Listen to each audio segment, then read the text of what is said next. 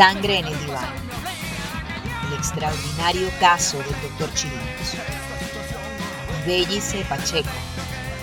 Editorial Planeta. Asesino psicópata, jódete, mal parido. Debe ser que no tienes una hija, cabrón. Que se muera de dolor. Con razón el chaburro es como es. Si esta joyita era su médico psiquiatra, ¿qué tal? Ojalá lo pagues caro. Ese crimen quedará impune. El viejo baboso moverá cielo y tierra, ya verán.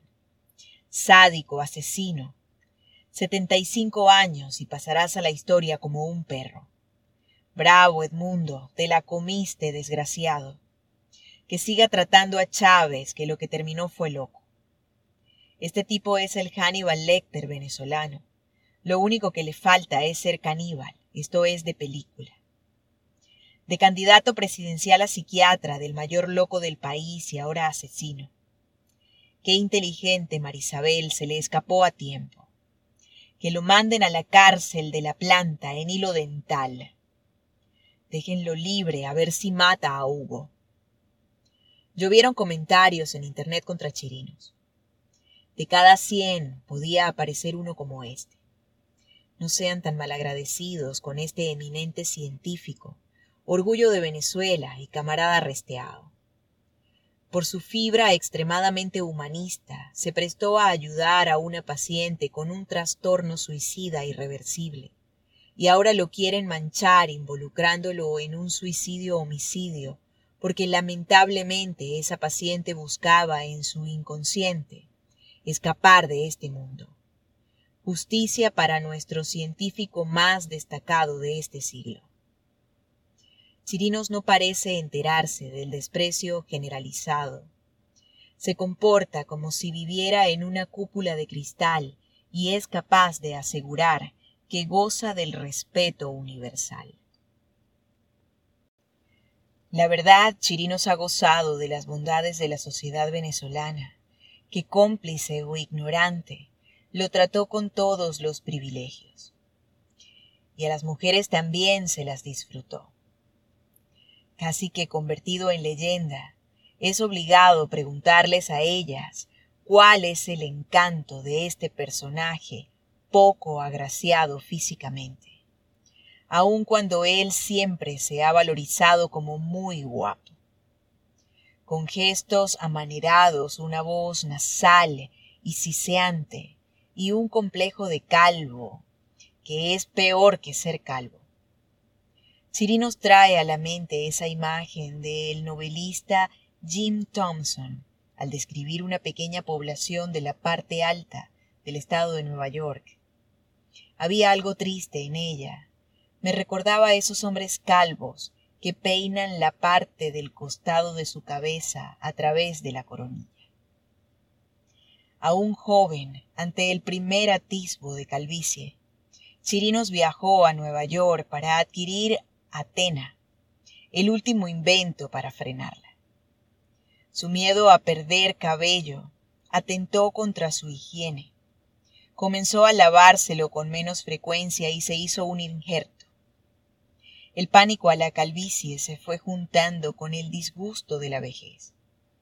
El botox y la tintura de pelo fueron su compañía constante. A las mujeres eso poco ha parecido importarles. Durante décadas, en especial entre los 80 y principios de los 90, Chirinos acudía a cuanto evento público le era posible, llevando de cada brazo un espectáculo de mujer, preferiblemente famosa. Y un evento podía ser desde una fiesta hasta un entierro, desde un acto académico hasta uno político los bares y clubes de lujo eran objeto frecuente de sus visitas. En fin, el psiquiatra de moda. Sobre él las mujeres destacan que les encanta cómo las atiende, las halaga, las escucha, diferenciándose de la mayoría de los hombres venezolanos, que suelen ser poco caballerosos. Afirmaciones como seductor, buena copa, mejor cama, gran conversador, bailarín divino, melómano, muy culto, sirven para la colección necesaria de este psiquiatra considerado narcisista por muchos. Su éxito con las mujeres es indesmentible. Casi todas las mujeres que han mantenido una relación con chirinos, que difícilmente alcanzan los seis meses, se separaron en buenos términos de él. Hablar del psiquiatra les genera ahora cierta inquietud. Algunas han ido atando cabos y se aventuran, bajo el juramento de absoluta confidencialidad, a ciertas confesiones. Una vez íbamos a hacer el amor y me propuso consumir cocaína. Insistió en que me garantizaba que nada me iba a suceder porque él era médico. Le iban gustando cada vez más jóvenes. Se volvía incómodo ver cómo les saltaba a niñas delante de uno. De las confidencias de dos de ellas surgen testimonios imposibles de comprobar porque pueden incluso estar sazonados con el despecho.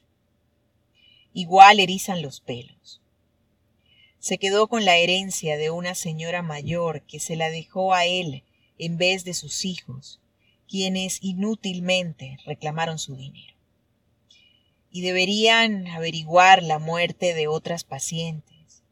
Una vez me propuso como solución, con una prima esquizofrénica, ponerla a dormir para siempre. Psiquiatras de El Cedral susurran la sospecha de otras muertes. Pacientes, víctimas posibles que nadie reclamó. Sangre en el diván. El extraordinario caso del doctor Chirinos. Bellice Pacheco. Editorial Planeta.